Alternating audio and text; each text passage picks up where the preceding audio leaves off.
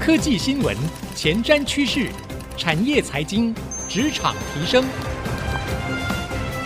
科技人关心科技事，欢迎收听《科技领航家》。听众朋友您好，欢迎收听科技领航家，我是节目主持人朱楚文。工业电脑这几年随着疫情爆发推升需求，加上智慧工厂成为新趋势，在台湾有一间企业表现特别突出，就是华汉。华汉这几年靠着购并以及整合生态系、建立平台等等的方式进行数位转型，从工业电脑跨足到智慧工业物联网，表现非常突出。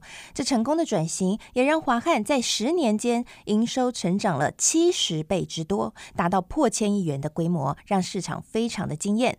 那到底华汉是如何能够迈向转型升级成功的这一步，以及如何去看待智慧工业物联网未来的趋势发展呢？另外很重要的是，他们又是如何透过和重要的合作伙伴 ARM 共同为客户打造安全又有竞争力的产品呢？今天在节目当中就特别邀请了华汉蔡能吉总经理跟我们一起分享，欢迎蔡总。嘿，hey, 你好，大家好，我是华汉科技，我是 Nelson，谢谢谢谢。好，另外呢，我们也邀请到了华汉重要合作伙伴 ARM 台湾总裁曾志光总裁 CK 来到我们节目当中。嗨，大家好。好，非常荣幸，非常开心，邀请到两位一起来跟我们聊聊智慧工业物联网未来的趋势发展，以及呢华汉这数位转型能够成功的关键啊。华汉这十年的表现真的是非常的亮眼。那我们请蔡总先跟各位来说明一下，智慧工业物联网和一般的工业电脑有什么样的不同，又有什么特色呢？谢谢主持人哦。AIoT 它是有一个演进的过程。以华汉为例的话，我们大概从二零一一年开始，以 IPC 为主的公司，我们是二零一四一五年上市。不过从二零一一年，我们的 major focus 就是 industrial PC。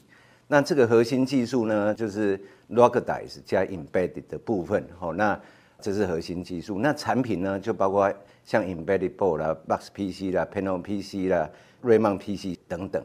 这个是在二零一一到二零一五这个阶段，来到二零一六跟二零二零这个阶段，最主要是配合这个 Internet of Things，我们还是 focus 在 Industry 的部分，所以我们叫 Industrial IoT。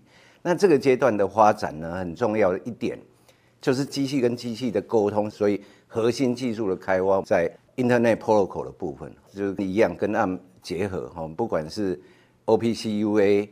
还是 Matter 的部分哦，OPC UA 针对工业用的，那 Matter 的部分就是像智慧家庭使用的这一些都一样。那加上 IoT 的 device 很多，那配合 ARM 的架构叫 System Ready，从硬体跟软体的架构很快来做整合。那如果从 IoT 的话，举例说明，像 IO Module 啦、Sensor 啦，这个 Sensor 可能是在户内，可能在工厂，可能在户外的使用。以我们的产品而言，大概是超过九十个 percent 都是以 AM 的架构为主哦，在这个基础设施，在 I/O Module 像 PLC 啊，像 Sensor 之类的。那接着会到比较这上面一层哦，就是 Industrial IoT Gateway 这一层。那 Gateway 最主要做的动作就是机器跟机器的沟通，还是可能到伺服器的沟通，都会透过 Gateway。那一样，Edge 也有 Edge Server 的部分，那当然也配合像 ARM 有几个哈，就是它 Super Computer 部分哈，就是 base 上这个 ARM 的架构去做，因为在很小的 density 要产生它的效能。我举例说明好了，像汽车自驾车，它的即时性会是安全的问题，一秒钟还是零点一秒都会有安全的问题哦。那一样，这个 ARM 也谢谢哈，他们有很多像这个 ARM 的架构哈，那。不管是软体跟硬体，它里面给我们的元素里面去做到 functional safety 也一样，security 也一样哦。那我们是经过这个 PSA 设立怀案的架构哦。那结合我们上游的这些策略伙伴哦，MediaTek 是其中一个。好，那基于 IPC 一点零，我们叫 IPC 的阶段，到 IPC 二点是 Industrial IoT 的阶段。那结合这些技术跟产品。的 data，那就会到第三个阶段，就是 AIoT 这个阶段。我们会结合 IoT，我们在地端所收到所有的 data，加上 AI，就是我们跟 Google 的合作，在云端里面的工具的 tool，让机器设备的 data 跟云端里面去做整合。那当然，我们还是做混合云的方式。有一些 data 它是 security 的，它需要留在地端，我们就留在地端。那这个阶段一样哈，就是从这个 edge computing 到 cloud computing 的整合。整个工业物联网，我们从成长趋势来看，在 IPC 的阶段，大概是一年六十八亿的产业的产值，Industrial IoT 市场规模来到了五百多亿。那最主要 AIoT 是最上层哈，整个 AIoT 的成长从二零一五到二零二零这个阶段呢，成长的这个 CAGR 大概是超过四十几个 percent 哈，所以我们可以看到整个从底层的 IPC 到 Industrial IoT 到 AIoT，它的成长，它的需求是很庞大的。好，谢谢。那大家也很好奇，因为华汉在这个整个演进过程当中，数位转型表现非常亮眼。那是不是有什么必胜心法可以请蔡总跟我们分享一下？好，在疫情的时代，二零二零开始哦，到二零二二哦，这三年的时间，迫使数位转型的成长是很快的。以我们华汉为例哦，那我们全球有不一样的据点，全球分散在不一样的地方。那在这个阶段里面，以台湾为例的话，二零二零企业认为需要做企业转型，大概有二十个 percent，来到去年二零二二是来到九十个 percent。大家都知道要去做数位转型，不过数位转型当然遇到很多困难。首先，我只是举例说明哈，我们在华汉里面，我们第一个去做的是整个企业文化，从集体的共识。到思维的改变，从上到下，从下到上是有共识的。那有这些共识之后呢，啊，我们就开始定策略。那有策略之后呢，就要建组织嘛，要有组织来执行这些数位转型。那之后要有人才，所以我们布人力。之后最主要，我们最后要导入系统，因为还是最后变成一个数位转型，变成一个系统化。那当然，在这个过程中，另外一个挑战是说，诶，系统化数位工具在哪里？怎么做？举例说明，我们希望所有重要的一些文件，每天的沟通是由电子化去沟通的。那同时，像跟 GPP 的合作，我们会有 Google Workspace 的部分。我只是举例说明，我们要开发一个案子啊，里面有包括 PM，有包括 RD，有包括我们采购跟物控。好，那我们会。在一个 workspace，就是同一个画面里面，每一个人的 participation，day to day 的什么时间做什么事，有什么问题，大家回答。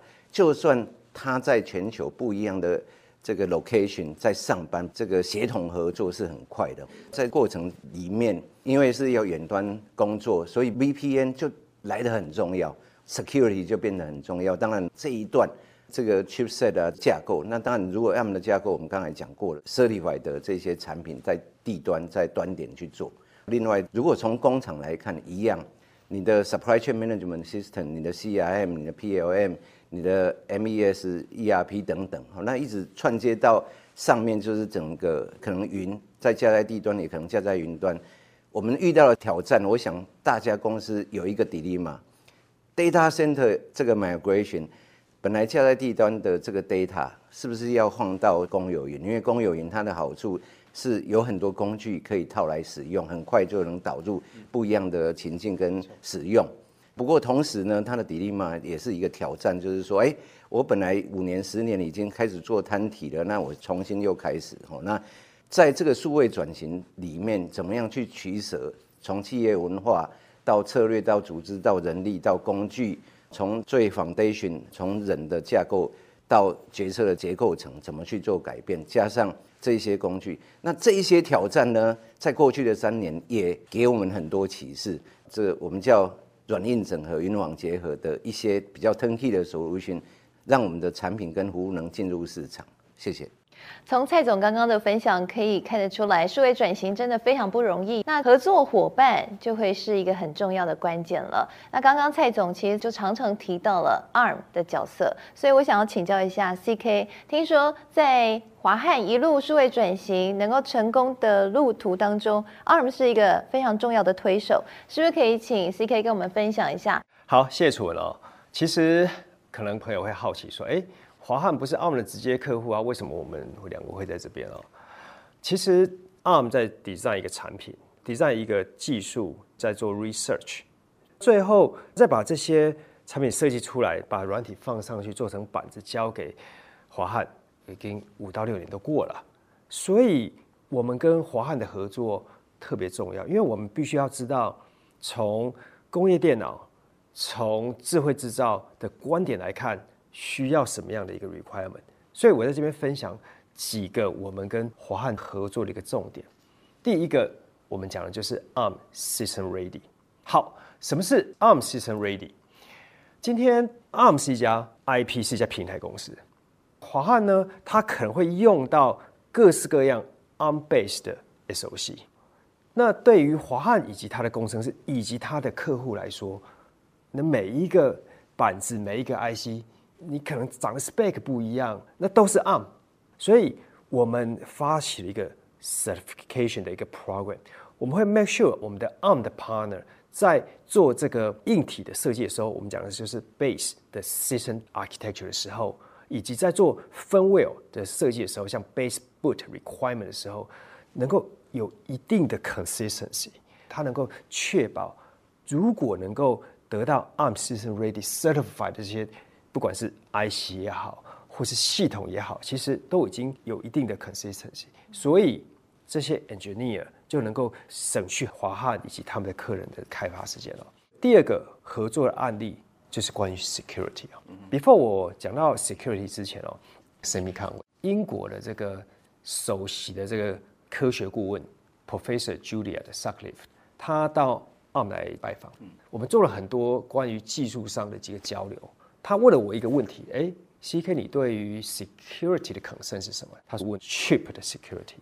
SoC security，因为你的 chip security 如果被 compromised，其他 security 做的再好都没用哦。所以当然我们在 ARM 11的时代就导入了一个 trust zone。trust zone 是一个什么样的技术呢？就是它能够让你的计算单元能够在一个很安全的一个环境下是做运作。所以你当你在做 transaction 的时候，开机的时候，你有一定的认证，才会让你的系统能够开机。哦，所以这样一个架构也在所有我讲所有的这些 consumer device，包括你的手机、TV，还有 even 是很多的这个 edge 的 IoT device。哦，那这个是我们一开始在做这个 security。当然，我们后来也做了在第九代指令集也加入了机密运算。就算你的 OS，就算你的 hypervisor 被 compromise，你还能够去确保你的 source code。你的 user data，你的这些在智慧工厂所建立的 data 不会被偷走。好，技术上没有问题了。我们在在思考这个问题的时候，我们就想，哦，其实我们必须对对 security 去做分级，是有一个 third party 的一个组织来做不同的分级。因此，我们在二零一七年的时候提出一个物联网安全的一个框架的一个架构，叫做 PSA Certified。Platform System Architecture Certified 的一个架构，当然 ARM 也是其中一个创办单位哈。那在这样一个架构之下，它来验证，不管是你是 SOC、你的软体的系统、你的 Security Level，最后当华汉或是这些我们系统公司来使用，哦，好，你这个是 PSA Certified Level One 的一个产品，他们就 Engineer 知道，哦，好，今天我的 Security Level 是到那边。所以其实我们来看每个月的。IoT device 的攻击可能超过五千多次，所以我们透过 ARM System Ready 跟 PSA 的认证，能够搭载 ARM Cortex A 的一个装置晶片开发板，以及来自 ARM 生态系系统广泛的这个 Operating System 资源，能够提供这个无缝的这个云端原生软体的这个使用体验，以及达成安全上的一个需求。所以我想用这两个例子来说明我们跟华汉的几个合作的一个点。嗯，哇，所以 ARM 其实就是华汉安心的保证。华汉除了跟 ARM 有紧密合作之外，在二零二二年也引入了国际知名的科技大厂 Google 还有联发科入股。那我们知道呢，这两家企业跟 ARM 其实也有非常紧密的合作关系，所以现在市场也非常的好奇，说四方会是怎么去进行一个策略合作呢？好，谢谢主持人的问题哦。那我想四方的合作缺一不可。那我们谈到四方的结合，我们希望合作之后能产出合作的这个重效。那其实我们也定了一个大目标啊，这个大目标基本上我们是汇整全球 IoT 的 data，就机器设备的 data，提供工业跟商业使用，使机器跟人受惠。其实这个是一个大框架，我们希望我们产生这些重效出来。那当然，在这个重效产生之前，我们还是要做硬体，还是要做软体，还是要做服务。举例说明好了，我们。在过去，如果说从这个两千年开始到二零一零年这个阶段，我们看到了很多的电脑啊，所有的设备都是固定式的，哦，就是从 desktop 的哦，还是桌上型的这些 computing。那过去的从二零一零年以后是移动式的，是穿戴式的。一样，我们在这个 interview 哈这个过程中，我们带的 speaker 它是 WiFi，它也是一个移动式的。那这过程中里面呢，ARM 对我们的帮助就蛮大的。当然，这个 CK 讲的，从 System Ready 的，从 Security 的角度去看，那我们如果说固定式、移动式、穿戴式到整个五 G 的架构，哦，那这是硬体，在这个硬体的开发过程。对。那之后我们可能从地端的硬体，在不一样的应用、不一样的场域、不一样的市场，那我们就开始去对接什么软体。一样，从硬体我们可以看到，像 ARM 里面的 SOC，像那个 Cold Stone 哦，就是 ARM 这边的 solution。因为我们有时候设计板子的时候，不管是 GPU、CPU、DPU、包包包之类的 MCU 等等，under 在 ARM 的架构。不过 ARM 也提出来更 system ready 的 platform，让我们是策略伙伴，可能我们是中游的伙伴啊，提供我们的下游。这个时间跟速度更精确，效率更好的。那这是从硬体的角度来看。那当然，这个硬体要达到什么效果呢？就是像高效能也是，低功耗也是，及时性也是，安全性是更重要。刚才讲到了，是骇客在每一个 device，从这个 endpoint 层哈，就是终端到 networking 层，到这个 information 到 database，这从每一个环节，骇客都有可能进来。对，那。在 ARM 的大架构，每一个环节，从 database，从 information 层，这些要怎么去做？是不是 certify？是不是让 user 能放心的？当然，我们跟 ARM 的策略的合作就来得相当重要。那从安全性、跟及时性、跟低功耗这一些来看，再上一层就是软体。我们刚才讲的这个 communication protocol，我想 talking about same language 是更来的重要。那 communication protocol。跟整个 BSP 的包装，跟 ARM 的包装，我们在出去的时候，整个 service 是完整的。那最主要跟 ARM 这边还有像 CI/CD 啊，哈，那这些包括 Virtual Hardware，这也很重要。因为你在开发一个城市，刚才 CK 讲到，从 idea 从设计从需求端进来的，最后 delivery 是五年之后了。那怎么去加速？举例说明，像这个 Virtual Hardware 的 tour。对我们就很重要哈，就是跟这个 ARM 的结合，而在 CI/CD 也一样。我想等一下 CK 可以补充更多哈。那之后就是来到这个服务层，从这个软硬的整合到云网的结合，到这个服务，那 CloudBase 的 service 就很重要了。我们 provide 很多工具，能让企业快速的使用，跟这个 Virtual Machine 一样哈，跟这个 Server 一样。有时候你需要大量的 Computing Power，是不是自己要架？还是用 server party？这个就来的很重要哈。那所以整个结合哈，我们这个 summarize 一下哈。Under 在 ARM 的大架构，我们是中游。那包括这个联发科的晶片，之后到 Google 的云端，我们 provide hardware software 的整合跟云的 service 是一条龙的服务。谢谢。那我请 CK 是不是来跟我们补充一下，在这四方的合作当中，ARM 的角色和策略会是什么？很清楚，刚刚 Nielsen 讲的就是从端到云都一定要 cover，而且你不是只有一个 solution，你要有整个配套的一个 package，从小的东西到大的东西，你都必须要进去哦。那其实 ARM 在做的就是几个面向，第一个就是你本身的 tool，tool 包括可能像是 Kyle for 这个 MCU 的开发。ARM DS Studio Development Studio for 这个 Application Process 的开发，协助我们的伙伴，不管是联发科还是这个华汉做的开发，所以你的工具一定要能够很精准，这个很重要。所以第一个工具一定要到位。那第二个呢，软体，软体很重要。我们跟 Google 的合作，我们跟各个软体公司的合作，好，所以软体很重要，它能够搭配。最后当然还有标准，要能够有一个标准。那当然我们在讲的不会是只是一个单一产品，它是一个 total solution。我们在讲的是 solution，而不是一个 product。哎，我们的 CoStone 能够协助我们的晶片厂商，很快的把我们的 IP 能够兜在一起，而且呢，都好之后，确保这些技术在做，不管在地端开发还是在云端开发，我们都能够从一个 software stack 上能够支援，是一个 cloud native 的一个 hardware 的 solution，好，是一个 solution。所以基本上我们从这四个面向。来跟包括华汉、包括 Google 或是联发科这样的伙伴一整合在一起，能够协助我们的客户能够尽快把产品放到市场上。谢谢 CK 的分享啊，那是不是可以请蔡总来跟我们分享一下生成式 AI 的这个突破性的发展对你们产业的影响？那以及目前华汉在 AI 的布局？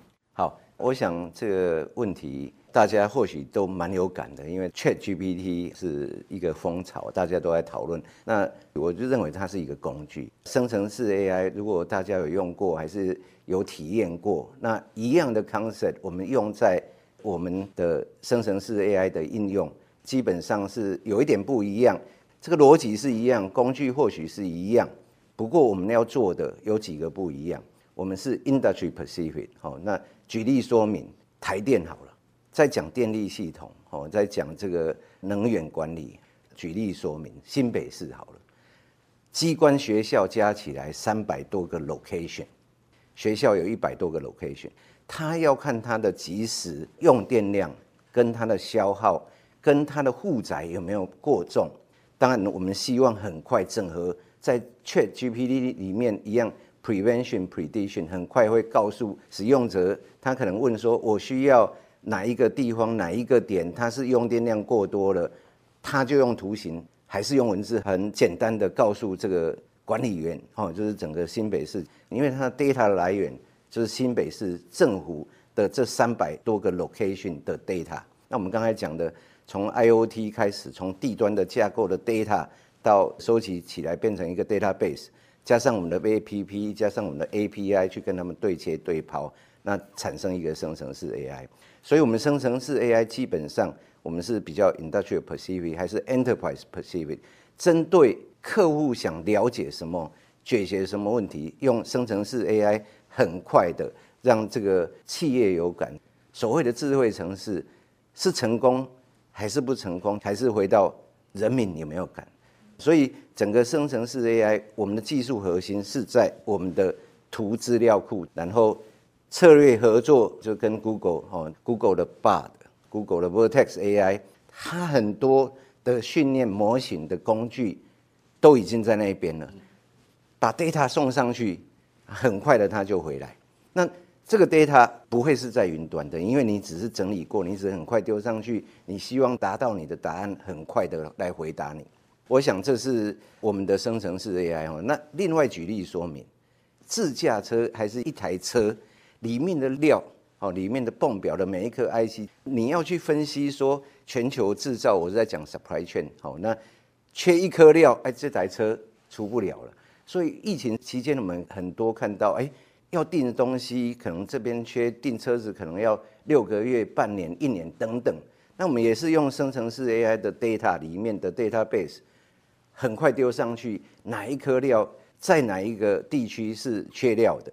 哦，那我们会有一个图控性，很快共通料的部分、缺料的部分，最严重的是在哪一颗料去做整理跟分析哦。其实 Chat GPT 还是生成式 AI，我们还是一样哦，要解决就是需求端的问题，用最好的工具、最快的时间、最有效率的回答它，满足它，让它的需求在最快的时间有一个回复。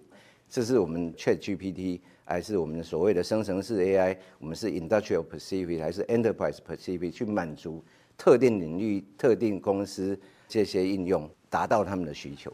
哇，谢谢蔡总的分享。那我想请教一下 CK，生成式 AI 对于产业的发展的影响，那 ARM 在里面是扮演什么样的角色？好，谢谢楚文哦。生成式 AI 其实可以生成各式各样的东西，不管是文字、影片、email、图片。音乐等等等哦，整个生成式 AI 的这个复合成长率大概高达四十多 percent，这是讲比较 bright side 啊，但是比较要注意的地方可能是什么？生成式 AI 你必须要有大量的图片、大量的文字、大量的影片下去做 training，然后最后 training 完之后你要做应用，你要生成它，所以你还要去做推论、做 inference，代表说你对于整体生成式 AI 的一个功耗。用电量能够用到，其实这个地球能够支持它的一个点。那我以软银在日本建的一个全新的分散式的一个 AI 的 data center 为例哦，这个 data center 它就采用基于 Arm Neoverse 的 NVIDIA GH 两百的这一颗 super chip 啊。Arm Neoverse 是一个非常 power efficient 的 CPU for HPC。是在 AI 的这个 training 跟 inference 过程当中所需要的一个这样的一个 processor 哦。那当然不是只有 NVIDIA 采用 Arm Neoverse，在各式各样的 data center 都采用了 Arm 的 Neoverse，在 Edge service 这一块也是。所以我们必须要能够用低功耗的这个 high performance computing 去产生更高的一个 throughput，能够降低功耗。当然，我们虽然讲生成式 AI，但是我不得不提的就是说，其实。AI 不会是只有生成式 AI，有几个 AI 也很重要哦。其实这些应用包括于关键字的侦测啊，包括是这个 visual 的这个 wake up 的这个 word 哈，就是你要视觉这个唤醒的这些关键字，以及针对于影像做分类，或是针对于异常的这个侦测。那为什么这个很重要？就是因为其实我们必须想象，如果我们把所有的 AI 都放在云端上，这样子其实它在做 AI 的扩展，它无法扩展到我们生活或是 even 工厂的面面相向。所以近年来有一个这种微型的 AI 技术，我们叫做 Tiny ML。那什么是 Tiny ML？举个例子来说，如果我以 Inception 的 V4 的这个 Deep Learning 的这个 model 为例子来说，它的哈位的需求，它需要两百四十个 GOPS，就是每秒要执行十亿次的运算。但是以一般 single issue 的这个 processor，其实它只能够提供大概个位数的 gigaops，那所以它这样的运算能力不足以去使用这个 machine learning 哦。所以我们在思考这个问题，就是说我们必须去改变整个在 MCU 以及在 micro MPU 的一个设计，才能够符合这个市场对于 Tiny ML 的期待哦。那我们当然从这个产品面，我们有设计了。一系列的 CPU，像是 Cortex M85、Cortex M55，它支援了 Helium 的技术。Helium 它的技术就是说它是使用了 Cortex M，但它能够去做一个向量的一个延伸的一个乘加的一个技术，所以在使用这个 Machine Learning 的时候，它能够更快的在这种很危险架构去去完成啊。当然，除了 M55 跟 M85，我们还设计了。Micro MPU 这样的一个 MPU 能够让 Machine Learning 在做推论的时候 run 在 mini watt 这个 level。那我们有 Ethos 一五五，还有 Ethos U 六五，能够协助我们的 partner 在效能跟应用上取得一个好的平衡，在这种极低功耗的一个应用场景。好，非常谢谢 CK 的分享，也非常谢谢蔡总刚刚精彩的分享。我是主持人楚文，我们下次再会喽。